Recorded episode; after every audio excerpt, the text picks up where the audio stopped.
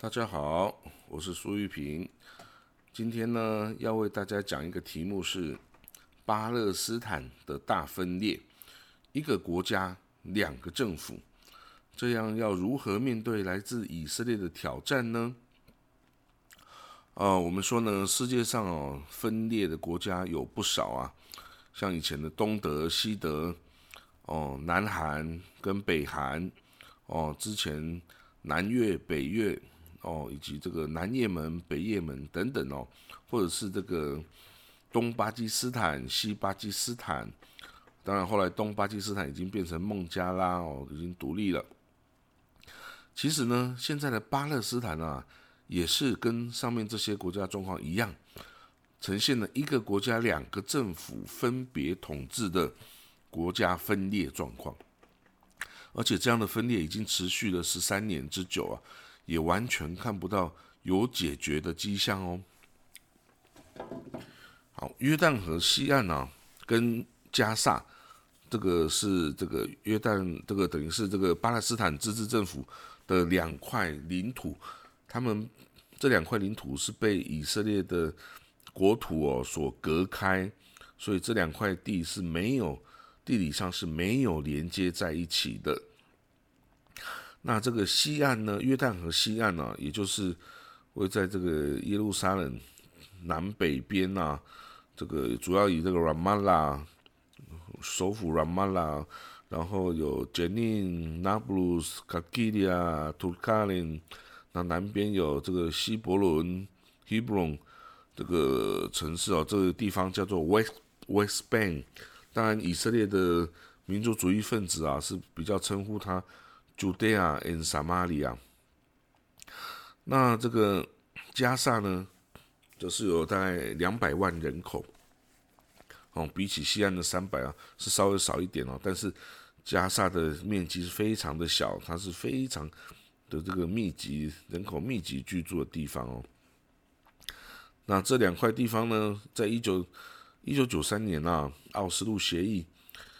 达成之后啊，以以色列。把约旦河西岸跟加沙这两块地方啊，交还给刚组成新组成的巴勒斯坦自治政府所管辖。当然，第一任的总统就是这个阿拉法特哦。所以阿拉法特在那个时候就带领他的徒众哦，他的军事这个部队啊，又从那个突尼西亚跟各地哦回到这里来统治。但是在二零零四年呢？这个阿拉法特啊，这个死亡了。那接下来出任这个自治政府主席的是阿巴斯。那他随即经过一个这个总统大选呢，由所有巴勒斯坦民众投票选举出来，他为接任的正式的自治政府总统主席哦。那所以他任期从二零零五年一月正式开始，其实这个总统任期是每任四年哦，那可以连连任一次，所以总共应该是八年，应该在二零一三年哦就应该结束任期。可是这个马木阿巴斯，也就是阿布马赞哦，他是一直做到现在都没有停哦，所以这个也是他被。外界攻击哦，说他恋战权位一直不走。其实依据这个法律规定，他早就已经过了任期，应该要重新大选。但是他就以这个国家分裂无法重新大选的这个理由啊，就拒绝重新大选，也拒绝这个重新这个国会选举。所以现在等于以巴勒斯坦是国会大选跟总统大选都是。瘫痪的状态都不大选，然后之前做的人就继续一直做下去。好了，那到底说为什么会有这个分裂呢？好，这个分裂哦是在二零零六年哦，那个时候我刚刚提到二零零五年开始阿巴斯担任总统，那二零零六年这个有一次国会大选，就是在巴勒斯坦。包括这个西岸跟加沙共同进行的一个国会大选，那这个主张消灭以色列哈马斯啊，他获得过半数的压倒性的胜利。那所以随即呢，哈马斯就组成了以哈马哈马斯人员为主体的一个巴勒斯坦的内阁。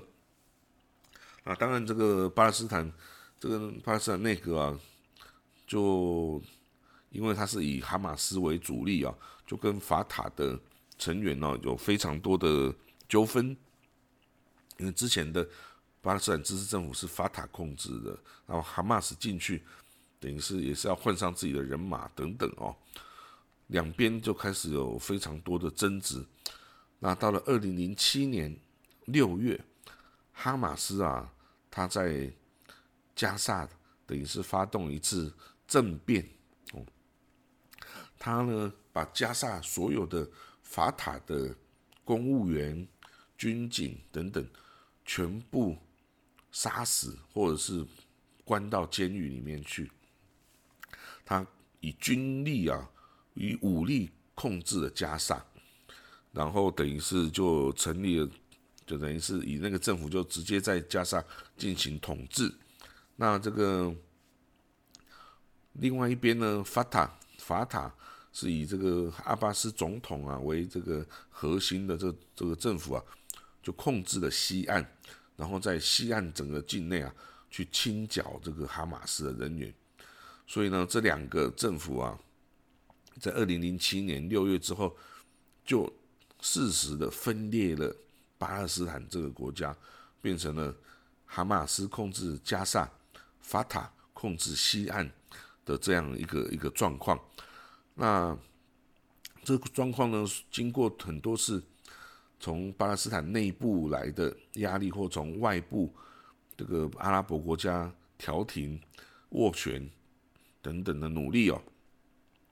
但是一直都没有办法成功。虽然有时候勉强的组成了团结政府，但是通常随即就会因为各种各样的原因呢，就导致这个倒戈跟失败。所以后来就的确是两边各自管理自己的这个地盘，然后那我们这样说呢，这个。巴勒斯坦啊，它是一个经济没有很发达的地方，它依靠着以色列的经济比较多，它使用的货币也是以色列的 shekel 以币哦。那它的所有的，不管是西岸还是加萨，它所有的对外关口啊，都是控制在以色列手上的。哦，那当然呢，这个加萨那边也有通往这个。埃及的拉法关口啊，可是这个巴勒斯坦的这个哈马斯啊，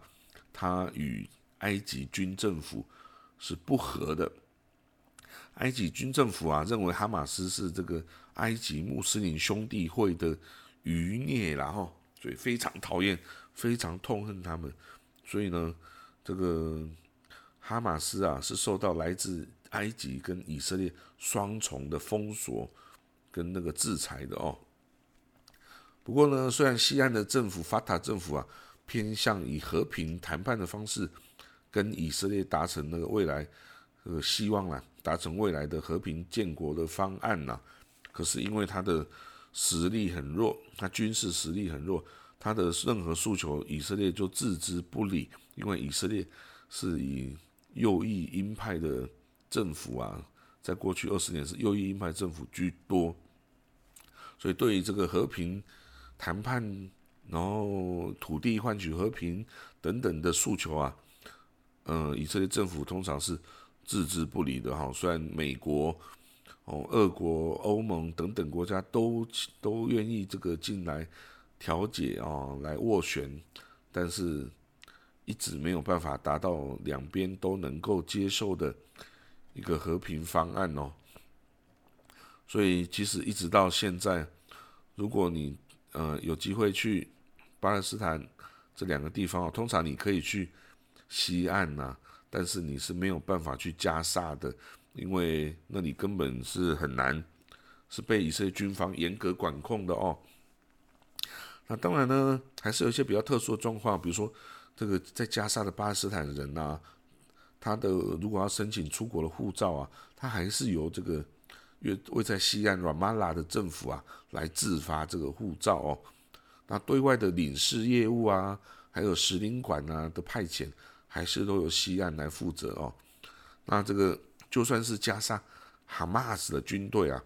跟以色列边界关口的军队，它中间呢，诶，还会有派一层这个西岸法塔政府派出来的警察在中间隔着哦。那可是这个是形式啦，实际上的西岸法塔政府跟加沙哈马斯政府是势不两立的哦。那通常呢，做对全部巴勒斯坦国民做的民意调查哦。都会显示哦，支持哈马斯的人是占上风的。